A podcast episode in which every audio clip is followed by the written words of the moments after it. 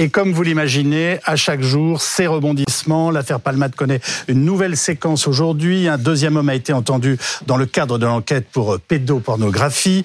Euh, l'audition d'ailleurs euh, de cet individu est terminée au moment où nous parlons, car il y a bien trois enquêtes distinctes désormais dans l'affaire Palmade. L'accident de la route, bien entendu, les stupéfiants et désormais les vidéos à caractère euh, pédopornographique. Pierre Palmade sera-t-il entendu à ce sujet? Sera-t-il finalement placé en détention provisoire vendredi Pour répondre à ces questions, j'accueille Philippe Battel, qui est psychiatre, addictologue et vice-président de SOS Addiction.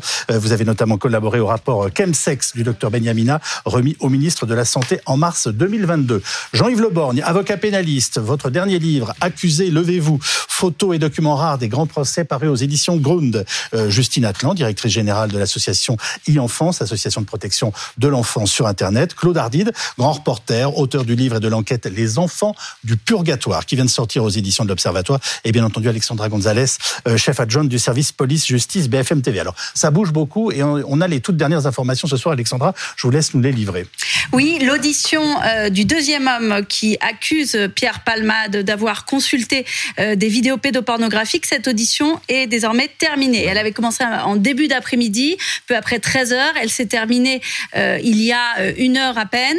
Et donc l'homme a été entendu librement. Il a expliqué aux enquêteurs dans quelle, de quelle manière il a obtenu ces vidéos, des vidéos dans lesquelles lui dit qu'on voit Pierre Palmade regarder du contenu pédopornographique.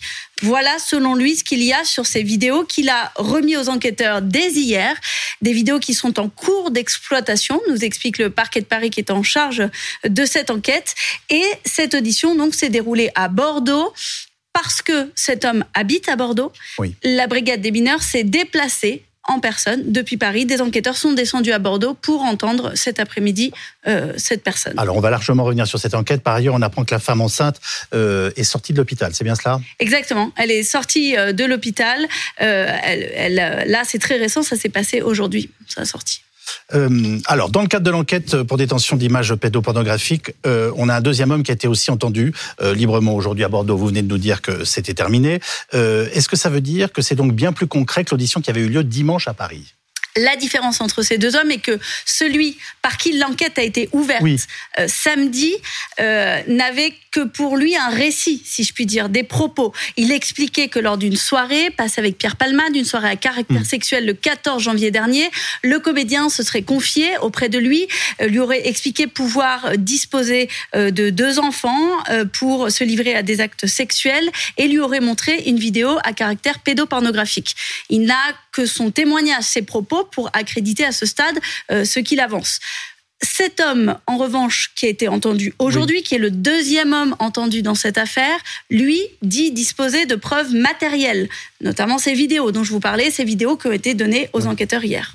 Est-ce qu'on a des informations sur l'éventuelle garde à vue de Pierre Palmade dans ce volet de l'enquête? Euh, Une nouvelle enquête signifie-t-elle forcément d'ailleurs une nouvelle garde à vue? Alors, une nouvelle enquête ne veut pas dire garde à vue. Une nouvelle enquête veut dire que euh, les enquêteurs, dans un cadre préliminaire, c'est-à-dire avec euh, peu, pas peu de moyens, mais en tout cas moins que s'il y avait un juge d'instruction, commencent à mettre au jour des éléments. S'ils estiment à un moment qu'ils ont suffisamment, en accord avec le procureur, suffisamment d'éléments pour entendre une personne suspecte, en l'occurrence dans ce dossier Pierre Palmade, ils peuvent décider de l'auditionner sous le régime de la garde à vue. Concernant Pierre Palmade, très concrètement, est-ce que cette garde à vue pourrait arriver? La réponse est oui. Quand est-ce qu'elle pourrait arriver? Impossible de le savoir, mais si euh, tenter que ces vidéos euh, en cours d'exploitation actuellement donnent quelque chose de concret, la garde à vue pourrait être assez rapide si l'état de santé de Pierre Palmade le permet. Philippe Battel, Pierre Palmade est pris en charge dans un service d'addictologie, il faut le rappeler. Est-ce que c'est compatible avec une garde à vue? Alors ça, c'est euh, mes collègues qui doivent euh, le juger. Et souvent, on désigne un, expert. Euh, ça nous arrive souvent quand on est de garde aux, urgences. d'avoir un procureur de la République qui nous demande de statuer sur la possibilité ou pas que un patient soit, soit entendu. Euh, il y a beaucoup d'éléments qu'on prend en compte.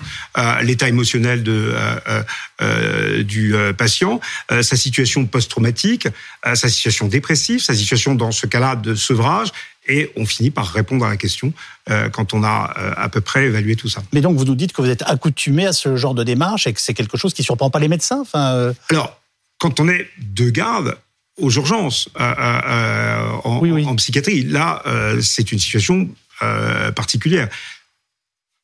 Justine Atlan, les, vidéos sont donc en cours d'exploitation par les enquêteurs. ça prend combien de temps? En quoi consiste cette phase d'exploitation? Et que recherche-t-on exactement? J'imagine que vous êtes tenu au courant de ce type d'enquête. Alors ça, va, ça peut aller très vite. Bon, d'abord, de toute ah façon, euh, les enquêteurs sont tenus par le, la durée de la garde à vue. Donc en général, c'est ça qui, effectivement qu'il faut qu'ils aillent très vite. Il faut aller vite. Euh, et ils ont aujourd'hui, notamment la brigade des mineurs de Paris, qui a des pouvoirs particuliers en plus, euh, du matériel qui leur permet d'aller extrêmement vite pour euh, scanner en fait les, ce qu'ils ont saisi comme ordinateur, comme disque dur, comme téléphone portable, puisqu'il y en a un aussi, et pour vraiment aller au fond de toutes les machines pour absolument tout voir et tout ressortir effectivement comme élément matériel. Donc je pense qu'ils sont largement dessus. On, ne sait pas de quand datent ces vidéos, Jean-Yves Le si elles existent réellement. Est-ce que cela changerait quelque chose Et quelle est la durée de la prescription dans ce genre d'affaires? Le problème de la prescription, c'est toujours son point de départ. Si la consultation des vidéos en question est récente, alors le problème de la prescription ne se posera pas. Et je crois qu'il y a deux éléments pour déterminer cette éventuelle consultation. Je dis bien éventuelle parce qu'on a de preuves de rien encore pour l'instant. Il y a le témoignage des personnes, on en parlait à l'instant, qui se sont exprimées, qui ont dit avoir assisté à cette consultation. Et il y a ce que l'informatique pourrait révéler. Ah, je pense que la plupart des saisies qui ont été opérées dans les perquisitions sont des saisies de matériel informatique de manière à déterminer d'abord si un site pédopornographique a effectivement été euh, consulté, quand il a été consulté. Euh, quelle peine encourt-on pour la simple détention de ce type d'image? Alors euh, là, c'est assez compliqué parce que ceux qui organisent qui créent, qui, qui font, si vous voulez, la prise de vue. Là, ce sont des peines très élevées qui, en fonction d'un certain nombre de circonstances, peuvent aller jusqu'à 10 ans d'emprisonnement. Mais la consultation, c'est autre chose. La consultation n'est pénalement qualifiable que si elle est habituelle. Alors l'habitude en justice, c'est la, la, deuxième fois. Oui. Ah, bon, donc c'est surtout pour des sites de ce type, je trouve ça normal, mais enfin. Oui, oui, mais bon, euh, donc euh, la question est de savoir de quoi on parle, parce qu'aujourd'hui on ne sait pas. Quelqu'un vient dire que euh, Pierre Palmade a consulté des sites pornographiques, peut-être. Peut-être pas, la preuve n'est pas. Deux hommes l'affirment pour l'instant. Deux hommes l'affirment, d'accord, mais encore faut-il qu'on ait les éléments. Le fait-il de manière habituelle Est-ce au contraire quelque chose d'exceptionnel? On ne le sait pas. Je pense que les expertises en cours le diront. Voilà quel est l'enjeu pour l'instant. Quant à, la garde à vue dont, vous parliez à l'instant, la compatibilité entre l'état de la personne qu'on voudrait entendre en garde à vue et son état médical, euh, c'est quelque chose d'assez classique. Vous le disiez, docteur, c'est tout à fait banal. Je crois que le problème s'est posé pour Pierre Palmade, mais alors non pas pour des conditions psychologiques ou psychiatriques, mais pour des questions physique. Après l'accident, il a fallu l'avis, l'accord des médecins pour procéder à son interrogatoire. Alexandra? Je pars sous votre contrôle. À chaque garde à vue, la personne en garde à vue rencontre un médecin pour savoir si la garde à vue peut se produire. Ça, ça se passe dans la première heure en général de garde à vue. Il y, a deux éléments. Il y a d'abord l'élément de, l'homme que l'on que l'on suppose être dans un état mm. euh, incompatible avec la garde à vue. On lui envoie des médecins pour voir s'il peut répondre. Et puis il y a le fait que tout gardé à vue peut demander l'examen d'un médecin. Mm. Mais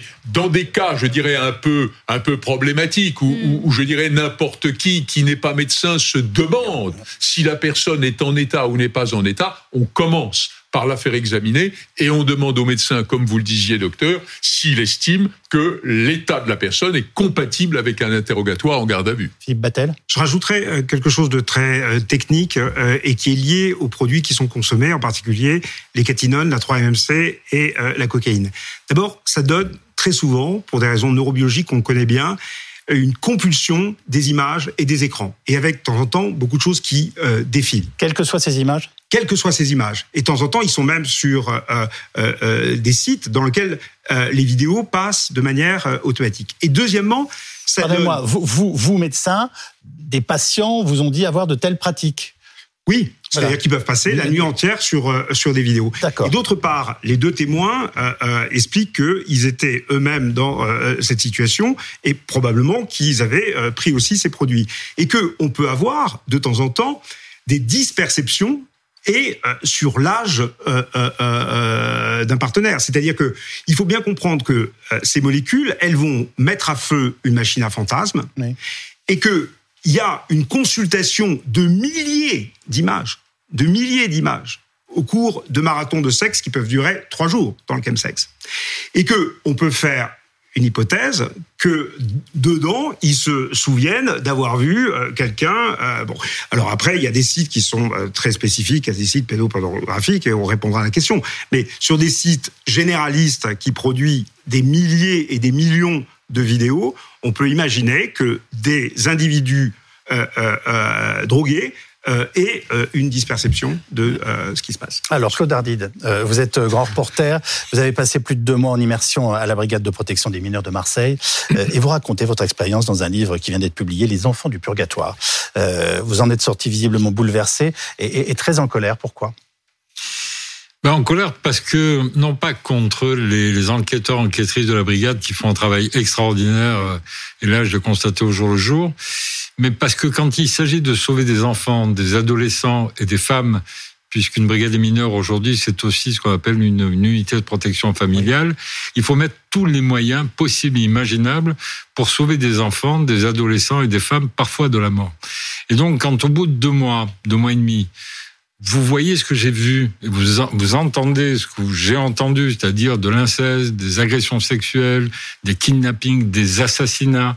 Vous vous dites que si les politiques, je ne parle pas de, des flics, les flics font leur boulot, ils le font très bien.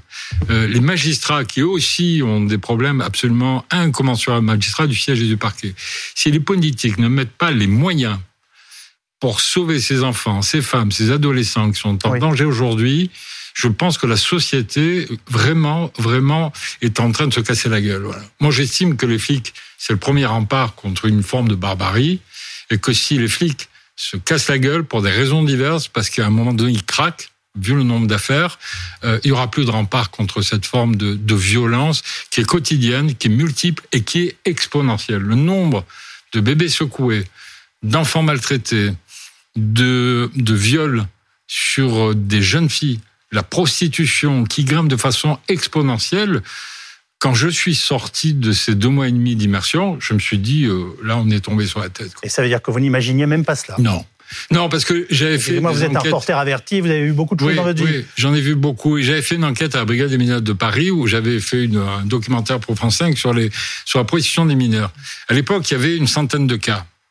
Et euh, une association estimait que les jeunes filles prostituées de moins de 15 ans, toutes catégories sociales confondues, y compris dans les milieux des classes sociales favorisées. Il y avait entre 6 à 8 000 jeunes prostituées de moins de 15 ans, françaises, je parle pas des, des albanaises, des nigériennes, etc. Aujourd'hui, c'est entre 16 000 et 20 000. Moi, j'étais euh, pendant quelques jours au pôle proxénètes de la brigade des mineurs, j'ai vu des proxénètes de 15, 16, 17 ans qui étaient euh, euh, évidemment tutés, enfin dont les tuteurs étaient les parents, les oncles, les pères, etc. Avec des gamines de 13, 15 ans qui avaient échappé par miracle aux griffes de leur bourreau et qui avaient été récupérées par, par la brigade des mineurs. Bon, voilà. Donc les, agresseurs, en plus, les agresseurs sont de plus en plus jeunes. Et puis la pornographie fait des ravages, mais considérables. J'ai rencontré, mais tous les flics me le disent. Tous les psychiatres me le disent. Tous les psychologues que j'ai interviewés vous disent avant, il y a 10 ans, la pornographie, c'était pour les gamines, les gamins de 15-16 ans. Il y a 5 ans, c'était 14, 13, 14 ans. Aujourd'hui, en primaire, les gamins parlent de sexe, parle de scènes de films pornographiques en primaire. Et je ne parle pas d'enfants précarisés, abandonnés, etc. Je parle de gamins qui vivent dans des conditions à peu près normales. Est-ce que dans votre enquête, vous avez été confronté à la pédopornographie? Oui. Oui, et de façon extrêmement violente. Et je crois que ce jour-là, j'aurais mieux fait de paillettes, parce qu'un jour, il y a un type qui est arrivé, il s'est fait arrêter de façon complètement stupide, il était au volant et regardait son portable. Les flics l'arrêtent, prennent le portable, ils regardent, ils rentrent dans le portable, et là, bingo, si je peux m'exprimer comme ça, des dizaines et des centaines de, de, de, films, de vidéos, mais alors répugnantes. Alors moi, j'étais avec euh, Valérie, l'enquêtrice, la chef du groupe 4, avec Romain, qui était celui qui, qui avait récupéré ce gars, et j'ai passé les la tête par-dessus les pas parce que j'étais tout le temps avec eux. Je rappelle à nos téléspectateurs que vous accompagnez les équipes ah, de la brigade des mineurs. Tout le temps. Hein J'étais tout le temps avec eux du matin à 7h30 jusqu'au soir 18h, 19h. Et à un moment donné, j'ai vu des images qui sont vraiment dégueulasses, qui sont répugnantes. Je veux dire, des gamins de, de 4, 5, 6 ans à qui on oblige, qu'on oblige de, de faire bon. On va pas insister là-dessus. Et donc, l'enquêtrice dit euh, au gars, attention monsieur, on va faire une perquisition chez vous. Est-ce que vous avez un ordinateur? Est-ce que vous avez une tablette? Parce qu'on risque de retrouver la même chose que sur votre portable. Non, non, j'ai rien. le gars me nie, il savait même pas, il disait que ces images... On ne comprenait pas, comment elles étaient arrivées dans son téléphone, même s'il les regardait au feu rouge. Et ils sont allés faire, voilà, et ils sont allés faire euh, perquisition. Effectivement, il avait un ordi, il avait une tablette, il y avait des tas d'images. Je dois vous dire un truc, et ça c'est super important, c'est que chaque fois qu'une femme ou un homme dépose plainte pour agression sexuelle ou pour viol, il y a la brigade des mineurs ne prend aucun risque. C'est-à-dire qu'il y a des auditions, on interroge tout le monde et surtout immédiatement on saisit le téléphone portable, on saisit la tablette, on saisit l'ordinateur et on va fouiller. On confie ça à des sociétés privées, ça coûte un prix mais colossal, ça met du temps.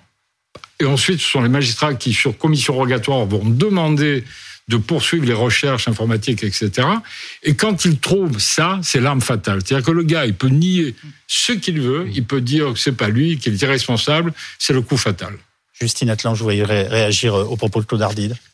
Oui, bah, malheureusement, c'est notre quotidien dans la protection de l'enfance sur Internet, puisque c'est l'objet de l'association que je dirige depuis 17 ans et du numéro 3018 sur lequel on a des appels tous les jours.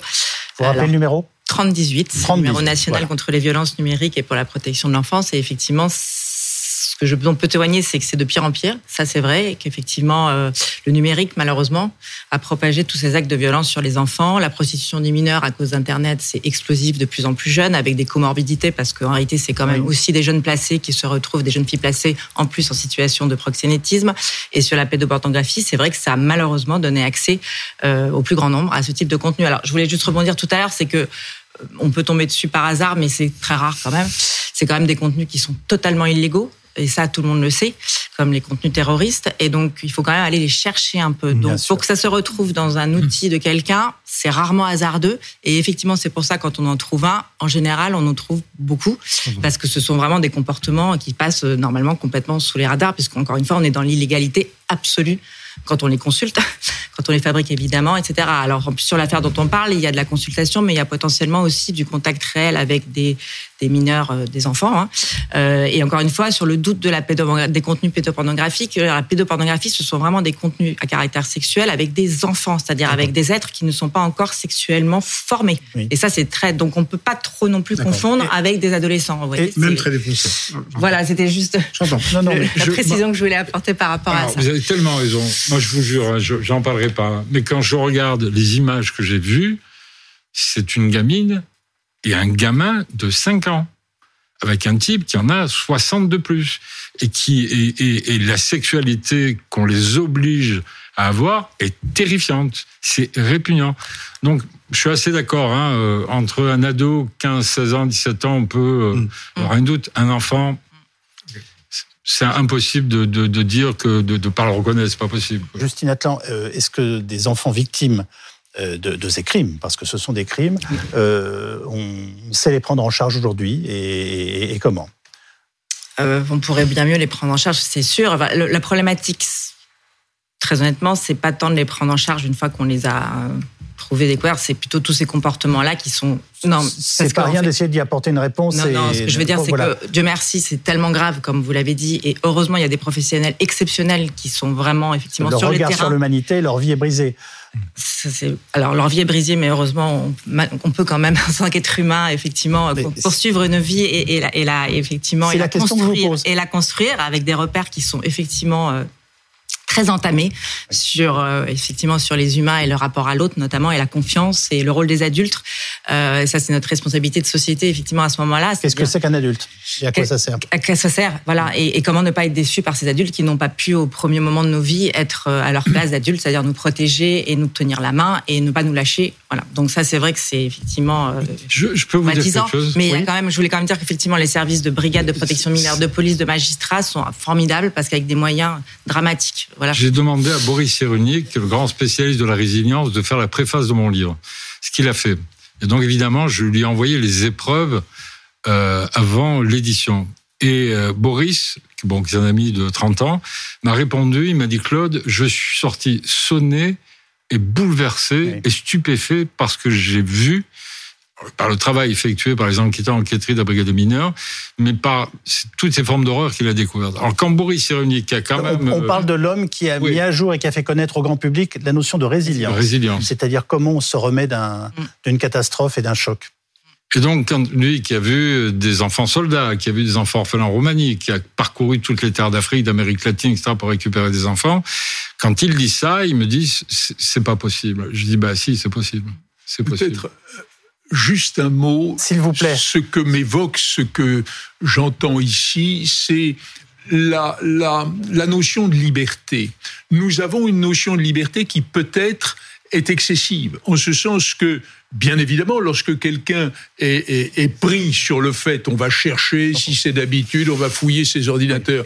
Mais que ne fouille-t-on pas ces sites pour les censurer? Il y a, si vous voulez, dans la, dans la liberté de propagation de l'image, quelque chose qui est à la fois un respect de la liberté et peut-être aussi une imprudence. C'est un vrai débat. oui, mais d'un point de vue légal, c'est pas tant des sites parce que des sites de, des sites qui abritent ce type de contenu sont assez rapidement repérés et bloqués.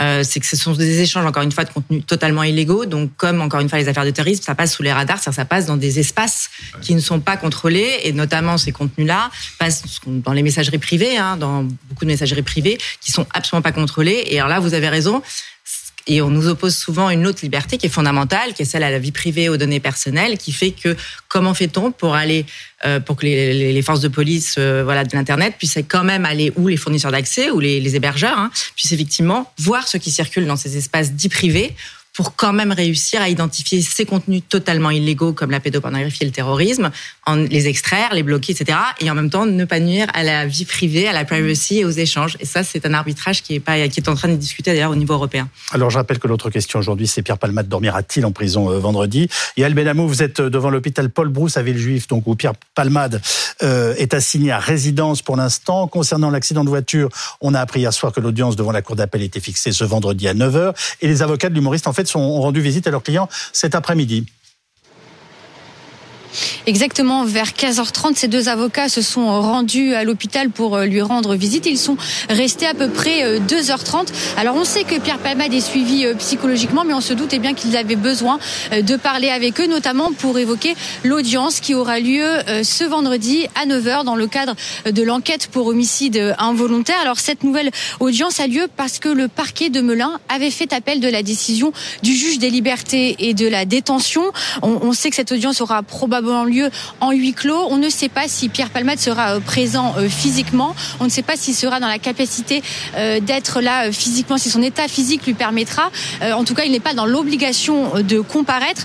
Trois magistrats devront décider et bien s'il reste assigné à résidence comme c'est le cas actuellement ou bien s'il est placé en détention provisoire comme le voulait le parquet de Melun. La décision sera rendue dans la journée de vendredi.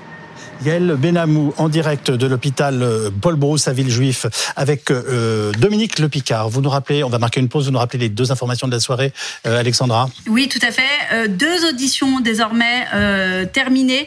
Deux auditions qui ont eu lieu dans l'enquête sur le volet pédopornographique. Deux hommes qui accusent Pierre Palmade, dont celui qui a livré des vidéos, dit-il, compromettantes. Son audition s'est terminée il y a un peu plus d'une heure. Et l'autre information dans ce dossier, alors, enfin dans le dossier Pierre Pierre Palmade, mais cette fois-ci on parle de l'accident euh, qu'il a eu sur la route. La femme enceinte qui a perdu son enfant est sortie aujourd'hui de l'hôpital. Son état s'améliore petit à petit. Donc si ces vidéos existent vraiment, elles sont entre les mains dans le téléphone. Euh, elles, seraient entre les mains de la police. Des vidéos sont entre les mains de la police en cours d'exploitation. On verra si elles débouchent sur une éventuelle garde à vue puis une éventuelle mise en examen de Pierre Palmade. La suite de notre dossier d'actualité consacré à l'affaire Palmade dans quelques instants sur BFM TV. Pierre Palmade possédait-il des vidéos à caractère pédopornographique? C'est en tout cas ce qu'affirme un deuxième homme entendu aujourd'hui par les enquêteurs et ce témoin qui comparaissait libre a même fourni plusieurs vidéos aux enquêteurs. Son audition est maintenant terminée. Nous évoquons également euh, l'éventuel placement en détention provisoire de l'humoriste. Euh, pour mieux comprendre cette affaire, je suis accompagné de Philippe Battel, psychiatre, addictologue et vice-président de SOS Addiction. Vous avez notamment collaboré au rapport Chemsex du docteur euh, Benyamina, remis au ministre de la Santé en mars 2022. Maître Jean-Yves Leborgne, avocat Votre dernier livre, Accusé, levez-vous, c'est au pluriel. Hein. Photos et documents rares euh, des grands procès aux éditions Grund. Euh, Claude Hardy, grand reporter, auteur euh, du livre Les enfants du purgatoire qui vient de paraître aux éditions de l'Observatoire. Et Alexandra Gonzalez, chef adjointe de notre service police-justice à BFM TV. On rappelle, alors il y en a eu beaucoup finalement, les principales informations de la journée avec vous, Alexandra? Oui, euh, aujourd'hui, l'enquête euh, sur le volet pédopornographique a connu euh, une avancée puisque un témoin important a été entendu à Bordeaux, ville où il réside actuellement, par les enquêteurs de la brigade euh, de protection des mineurs de Paris qui s'est déplacé pour l'entendre. Une audition qui a duré plusieurs heures et durant, durant laquelle euh, cet homme, selon nos informations, a expliqué comment il s'était retrouvé en possession de vidéos sur laquelle, selon lui, on voit Pierre Palmade en compagnie d'un autre homme consulter du contenu pédopornographique. Donc il dit fournir des vidéos où l'on voit Pierre Palmade consulter des vidéos pédopornographiques. Hein, on s'est bien compris. C'est ce que lui affirme. D'accord. Euh. Ces, vidéos sont en cours d'exploitation par les enquêteurs et euh, on verra si cela débouche assez rapidement euh, sur une, un placement en garde à vue, enfin en tout cas une audition de Pierre Palmade si il est mis en cause sous le régime de la garde à vue. Autre information importante et qui fait du bien, la femme enceinte est sortie de l'hôpital. Oui, cette femme euh, qui a été euh, victime euh, de l'accident provoqué par Pierre Palmade, qui a perdu son enfant à naître, une petite fille, alors qu'elle était enceinte de six mois. Elle était hospitalisée jusqu'à présent. Aujourd'hui, elle a pu regagner son domicile. Les deux autres passagers de cette voiture, donc c'est son beau-frère, un conducteur, et son fils de six ans, ce conducteur est toujours dans un état extrêmement préoccupant. Pour reprendre euh, les mots euh, de mon collègue Dominique Rizet qui a pu parler avec la famille, il n'est qu'un être de douleur. Euh, voilà ce ce que ce qu'il a pu avoir de la famille. Nous sommes d'accord. Les enquêteurs se sont déplacés jusqu'à Bordeaux pour recueillir le témoignage de cet homme que nous évoquions il y a quelques instants. Hein. Oui, tout à fait. Les, enquêteurs se sont déplacés. Donc là, on est sur le volet pédopornographique. Les enquêteurs se sont déplacés pour l'entendre. Dans ces cas-là, enfin, c'est pas la police de Bordeaux qui est censée aller faire cet entretien. En, en gros, je vais dire ça avec des mots simples, les enquêteurs qui suivent ce dossier euh, se déplacent s'il le faut pour avoir des informations importantes. C'est ça Oui. Si ce témoin n'avait pas été euh, jugé sérieux, euh, si ça montre aussi l'intérêt du, des doutes, témoin. Voilà, s'ils avaient des doutes sur ce qu'il était capable d'apporter à l'enquête, peut-être n'auraient-ils pas fait le déplacement. Ils auraient passé le relais à la police judiciaire de Bordeaux qui aurait pu euh, collaborer avec eux. Mais là, cet homme a quand même fourni hier du matériel vidéo, donc ils avaient déjà euh, un ordre d'idée de ce que représentait ce témoin, et donc ils sont descendus de Paris pour l'entendre à Bordeaux. Donc les vidéos sont en cours d'exploitation par les enquêteurs. On, sait combien de temps ça peut prendre, une exploitation de, ces images? Non, une enquête? Euh, ça, peut, ça peut prendre. en fait, c'est-à-dire qu'ils vont rentrer dans la machine. Oui. ils vont voir les contenus apparents, mais aussi les contenus cachés. Donc difficile de vous donner une durée parce que ça dépend déjà du nombre d'enquêteurs qui sont euh, qui sont placés sur ce dossier, sur ce volet-là précis, l'exploitation à la fois du téléphone, mais aussi de d'autres éléments qui peuvent être euh, pris. Euh, il va falloir une fois qu'ils ont cette vidéo l'authentifier, regarder s'il ne s'agit pas d'un montage, regarder si c'est bien sa voix, si c'est bien lui sur la vidéo. Ça peut prendre quand même plusieurs heures, voire plusieurs jours. Claude Ardit, j'ai bien compris tout à l'heure, euh, dans, vos propos dans la première partie de l'émission, que vous nous disiez avoir assisté à cette phase d'exploitation des vidéos par la police. On est d'accord alors, les, vidéos sont saisies. Vous étiez en immersion. Hein. La brigade des mineurs de Paris qui a saisi les vidéos là de dont serait détenteur Pierre Pelmade. Euh, je ne sais pas si la brigade des mineurs les expertise elle-même. À Marseille, par exemple, ces vidéos, il y en a tellement parce que là, on ne parle pas de 3, 4, on parle de centaines, voire de milliers de vidéos, de films qu'il faut dater, qu'il faut sourcer. Identifier. Il faut identifier, bon, savoir si derrière, il n'y a pas un réseau, etc. Dans les cas précis, moi j'ai assisté à 3 ou 4 agressions sexuelles où on saisit tout le matériel. Zéro risque. On donne ça à des experts informatiques. Comme je le disais tout à l'heure, ça coûte très cher et ça prend beaucoup de temps quand euh, cette affaire du gars qui avait son portable a été arrêté avec le portable à la main par euh, la police sur la route, etc., entre le moment où il a été arrêté et un mois plus tard, moi je suis allé voir, euh, je leur disais alors, bah, c'est toujours en cours d'exploitation, un mois plus tard. Donc ça prend beaucoup de temps parce que parce que d'abord des experts informatiques qui vont chercher des milliers d'images. Il n'y en a pas 36 000 à Marseille, à Paris, je sais pas. Mais en tout cas, ça prend beaucoup de temps, ça coûte très cher. Et vous avez des magistrats. Moi, il y a un magistrat qui m'a dit on fait on fait vachement gaffe parce que ça coûte un pognon de dingue, comme dirait l'autre. Et donc, ils le font mais en sachant que la moindre exploitation, c'est 3 000, 4 000, 5 000 euros, etc. Et qu'on part sur des délais qui sont extrêmement longs. Le problème qui se pose dans le cas des gars qui sont arrêtés, c'est que tant qu'on ne prouve pas par l'expertise euh, que ce type est a utilisé des, images pédopornographiques, le type est en liberté, parce qu'on ne va pas le mettre en garde à vue, on ne va pas le placer en détention provisoire, on ne va pas le mettre en comparution immédiate. Donc le type est laissé libre. Qu'est-ce qu'il fait pendant ce temps-là? On peut pas lui mettre des caméras, on peut pas le surveiller en permanence, etc. donc des cas comme cela, moi j'en ai vu, et je sortais un peu troublé en me disant, mais le gars là, il sort, bah oui, il sort, on attend les résultats des expertises. Euh, Bien sûr. C'est normal, allez-vous me dire. Ben, bien entendu que c'est normal. À partir du moment où on soupçonne quelqu'un d'une infraction et où on n'a pas la preuve matérielle qu'elle existe vraiment, cette infraction. Je rappelle d'ailleurs qu'en ce qui concerne Pierre Palmade, il y a des accusations, il y a des propos qui sont tenus, il y a peut-être des images qui ont été enregistrées, mais pour l'instant, on n'en sait rien. Le fait que deux hommes aient le même témoignage au même moment, est-ce que ça conforte quelque chose? Non. il nous faut les preuves. les preuves. Je, crois non, mais bien sûr. avoir la prudence de ne pas s'avancer. Pour ça que je vous pose la question. Dont on ne connaît pas les éléments matériels. Ah, d'abord, je, rappelle que euh, nous sommes dans une hypothèse délictuelle, mais délictuelle euh, euh, si j'ose dire, dans ce domaine à bas niveau, c'est-à-dire de la simple consultation. Alors, la simple consultation, c'est un mot qui peut, qui peut révolter, mais euh, il y a toute une gradation.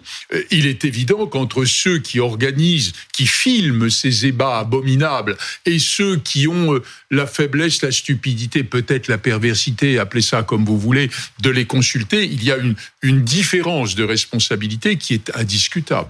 Euh, est-ce que la consommation de drogue, Philippe Battel, quelle qu'elle soit, euh, peut conduire à des pratiques euh, que l'on n'aurait même pas imaginées, notamment de curiosité pour, pour des contenus pédo, pédopornographiques? Alors, Je ne sais pas si je me fais comprendre. Si, si, très bien. Ou, bah, ou est-ce que ça révèle des pulsions qui étaient peut-être présentes? Alors, les deux, mon capitaine. On a d'abord des produits qui vont généralement, et ça c'est le cas quasiment de toutes les drogues, désinhiber.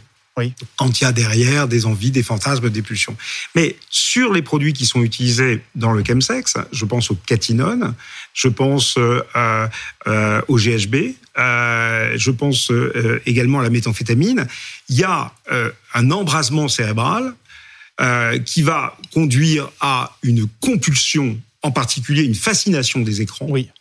et des vidéos qui sont regardées toute une nuit durant et avec une machine à fantasmes qui se met euh, et, et, l'absence de saturation, c'est-à-dire qu'ils sont capables d'aller euh, euh, euh, amplifier le fantasme et partir sur des sexualités. Et les patients que l'on suit, euh, sexeurs, ils vont peu à peu enrichir leur univers fantasmatique de vidéos de plus en plus hard, de plus avec des contenus euh, euh, qui sont parfois zoophiles, euh, qui sont parfois hétéros alors qu'ils sont homo ou vice versa. On, est dans, dans un enrichissement majeur et surtout dans quelque chose qui fait que tant que l'excitation est là, il y a ce qu'on appelle une persévérance. Et cette persévérance, elle a été très très bien regardée avec les psychostimulants que sont les catinones et la cocaïne, surtout quand elle est combinée. Ça se traite? Oui, ça se traite. C'est long, c'est compliqué. Il faut des psychiatres. Il n'y en a pas du tout en Charente, par exemple. Si certains veulent venir, c'est bienvenu. Euh, il faut des addictologues. Euh, il faut des services sociaux. Euh, et euh, c'est long, c'est compliqué. Et dans, dans ce domaine du chemsex, euh, on est à cheval sur plusieurs domaines. Euh, la sexologie, euh, la psychiatrie parfois, parce que ça peut donner euh, des troubles psychiatriques importants, induits, euh, euh anxieux ou délirants ou psychotiques, euh, parfois paranoïaques. et puis l'addictologie pure. chez des sujets qui, très rapidement, ont des grands dommages sociaux, à moins d'être relativement aisés ou d'avoir un travail tout à fait stable. Claude Ardit, vous avez assisté à cette phase d'exploitation des vidéos. Hein. Euh, les pires d'entre elles. Les enquêteurs font face à, l'insoutenable. Vous avez vous-même décidé, si j'ai bien compris, de suivre une psychothérapie après cette expérience. Mm. Non mais est-ce que ça vous a aidé? C'est ça la question. Alors, c'est en cours. Hein. Là, je, demain, je serai pas au rendez-vous de ma psy, euh, je le regrette. En fait, c'est un jour, il y a Stéphanie, Jeanne, Sandrine, euh, Natacha, Marjorie, etc. Je les appelle par leur prénom parce qu'elles sont presque devenues des amies qui m'ont dit on craint l'affaire de trop. C'est-à-dire l'affaire qui à un moment donné va les faire basculer dans le burn-out ou dans le doute ou dans l'idée que finalement c'est tellement dur qu'on va arrêter. Les policiers avec qui vous travaillez? Oui, oui, parce que parce que je dis pas que c'est l'horreur tous les jours, mais il y a des cascades, il y a des tsunamis, il y a des voilà et ça tombe. Là, il y a des affaires. Elles m'ont appelé tout à l'heure. Jeanne m'a appelé, Valérie m'a appelé en me disant voilà, on a des affaires qui sont terribles, on te les racontera. J'ai dit non, non, ne me racontez pas, j'ai pris ma dose. Et pourquoi je vous dis ça? Parce qu'au bout de deux mois et demi, un soir, j'ai assisté à le témoignage d'une jeune fille euh, violée et qui, pendant deux heures, a hésité à parler. Et la, la persévérance de l'enquêtrice, en l'occurrence Émilie, a fait qu'à un moment donné, la gamine a craqué, elle s'est mise à, à témoigner avec une voix très douce avec euh, la voix de l'enquêtrice qui l'accompagnait. Si j'avais une caméra, ça aurait été extraordinaire parce que d'un coup, cette jeune fille s'est mise à parler, à raconter en disant oui, mon beau-père, le compagnon de ma, ma mère m'a violé, etc. Et une autre fois, et j'aurais pas dû le faire. J'ai une gamine qui avait été, euh, elle est violée dans une circonstances pas violée, mais qui avait eu une agression sexuelle de sa mère, 40 ans, éducatrice. Et j'ai voulu regarder l'audition de cette petite fille de 5 ans. Et cette gamine de 5 ans qui pendant un quart d'heure dit maman je l'aime, maman euh, non elle m'a pas fait de mal, maman etc. Mais alors qu'il y avait eu des témoins, des caresses qui avaient été broguées par la mère etc. Cette gamine au bout de 10 minutes, un quart d'heure, grâce au témoignage, à l'audition de Stéphanie qui l'entoure, qui l'encadre, qui lui met des poupées dans les mains, qui lui met une poupée en disant euh, est-ce que euh, à tel endroit maman t'a touché etc. La gamine un coup elle fond. Et là elle dit tout. Et là, avec une toute petite voix, etc. Bon, là, franchement, je vous le dis, hein, moi, je suis un mec, j'en ai vu des vertes et pas mûres, j'ai pleuré. C'était le témoignage de trop pour vous? Ouais. Non, c'était pas le témoignage de trop, mais je me suis dit, mais si demain, il y a une histoire comme ça là qui, qui arrive, hmm. j'en ai des frissons, hein. si j'ai une histoire comme ça là demain, je sais pas comment je vais réagir. Quand je rentrais le soir, je racontais mes histoires à ma femme, elle me dit, Claude, arrête. Et un soir, devant la télé, il y avait un film nunuche comme c'était pas permis. Il y avait une comédie. Et ça fait du bien de temps en temps films nunuches, oui. Ouais. je me suis mis à pleurer. Elle m'a dit Claude, tu vas voir un psy là. Parce que c'était le truc de trop. Quoi. Et donc moi, c'est ce que je crains pour les enquêtrices. Encore une fois, des enquêteurs qui sont extraordinaires. Je sais pas comment ils font. Hein. Je sais pas. Ils ont un humour. Elles ont un humour colossal. Elles s'en sortent comme ça. Elles sont solidaires. C'est dur, gentil. C'est des guerrières. Il y en a une qui m'a dit, moi, je suis une guerrière. Je pars au combat. Vous dites quoi là? Bravo. Bravo. Est-ce que dans ce volet de l'enquête, on a des informations sur l'éventuelle garde à vue de Pierre Palmade? C'est une garde à vue qui pourrait arriver si tant est que les enquêteurs de cette brigade, de ces brigades euh, dont vous évoquiez le travail, estiment que euh, les éléments sont suffisants euh, pour le questionner. Et ça, ce n'est pas une décision qui appartient uniquement aux enquêteurs, c'est pris en collaboration avec le procureur de Paris qui est en charge de cette enquête, qui a décidé de l'ouvrir samedi dernier. Maître Lebange, on a tous, nous, journalistes, été frappés par euh, la décision d'opposer une forme de silence euh, au conseil de Pierre Palmade, votre consoeur qui, est son avocate. Euh, vous pensez, pardonnez-moi, je vous demande pas de juger son travail, vous l'avez bien compris, mais est-ce que vous pensez, et comme, bien entendu, elle, se plaint de l'incroyable écho qu'a pour l'instant cette affaire, elle, y oppose le silence. Est-ce que c'est une façon de le protéger? Je connais bien cette avocate pour laquelle j'ai beaucoup d'estime. Et je comprends qu'elle soit inquiète, je dirais, de, de cet élément du dossier qui est l'écho médiatique, qui est quelque part, pardonnez-moi de vous dire cela, mais aussi l'émotion. L'émotion dont vous faites état, que je comprends parfaitement. Mais si on est partagé entre la, la, notoriété d'une personne qui fait des heures et des heures de médias, et d'autre part, par l'émotion, on finit par être dans une situation euh, qui n'est peut-être pas tout à fait objective. Et je comprends que ce plaignant de l'écho médiatique, l'avocate qui défend Pierre Palmade ne veuille pas participer à cet écho. Alors, juste un mot, d'abord pour que les choses soient claires, parce qu'il n'y a pas que des juristes qui nous regardent. Cette affaire éventuelle d'images pédopornographiques, je dis bien éventuelle parce qu'on n'en sait pas grand-chose à ce jour, n'a rien à voir avec l'affaire d'accident qui a valu euh, à Pierre Palmade d'être mis en examen voici quelques jours. Et, et quant à son audition sur cette consultation hypothétique d'images pédopornographiques, on parle de garde à vue. Je rappelle que la garde à vue n'est pas automatique et qu'il peut y avoir même s'agissant de quelqu'un qui est un suspect, une audition dite libre, c'est-à-dire quelqu'un qui est là avec son avocat comme en garde à vue et qui répond aux questions qu'on lui pose. Alors Yael Benamou, je le rappelle, vous êtes euh, devant l'hôpital Paul Brousse à Villejuif où Pierre Palmade donc est assigné à résidence pour l'instant.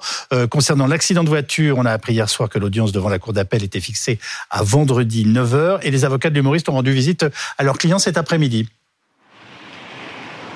C'est ça, ils sont arrivés aux alentours de 15h30 et ils sont repartis 2h30 euh, plus tard. Alors on sait que Pierre Palmade est suivi euh, psychologiquement et on se doute eh bien qu'il avait aussi besoin de parler à ses euh, avocats et d'évoquer l'audience qui aura lieu ce vendredi à 9h dans le cadre de l'enquête pour homicide involontaire. Alors une nouvelle audience car le parquet de Melun a fait appel de la décision du juge des libertés et de la détention. Une nouvelle audience eh bien qui se tiendra probablement en huis clos. On ne sait pas si euh, Pierre Palmade euh, sera euh, présent physiquement. Il n'est pas dans l'obligation de comparaître. Cela dépendra de son état psychologique et de sa santé physique. Trois magistrats devront décider eh bien s'il reste assigné à résidence comme c'est le cas actuellement ou bien s'il est placé en détention provisoire comme le voulait le parquet de Melun. En attendant, eh bien la décision sera rendue le jour même dans la journée du vendredi. Yael Benamou avec Dominique Lepicard euh, à l'hôpital Paul Brousse de Villejuif. Merci Yael. Euh, on a l'impression que les décisions sont prises très vite dans cette affaire. Mm. C'est une illusion ou euh, je ne suis pas en train de vous demander si elles vont trop vite, mais enfin, j'en suis pas loin. non, pas forcément. ce qui a pu être étonnant, c'est la perquisition au domicile de Pierre Palmade après l'accident. Ce que nous disent les avocats qui traitent de délit routier, c'est que lorsque quelqu'un est arrêté parce qu'il a provoqué un accident et que son test est positif alcoolique, ou stupéfiants, les policiers qui sont des policiers de sécurité publique ne vont pas forcément perquisitionner le domicile. Ça, c'est vrai que ça a pu euh, être étonnant. Après, la célérité, euh, non, pas spécialement. Par exemple, la cour d'appel euh, pourrait rendre sa décision dans la journée de vendredi, mais parce qu'elle a aussi tenu un délai. Hmm. C'est-à-dire que le parquet de Melun, qui avait demandé la détention provisoire de Pierre Palmade, a fait appel vendredi et à partir de là débute un délai de 15 jours, un délai légal maximum. La cour d'appel doit rendre son, sa décision dans ce délai. Donc c'est aussi pour ça que, ça paraît vite, mais en réalité c'est, ce sont les délais. Philippe Battel, mon dernier mot. Oui, euh, il y a une confusion aussi terrible.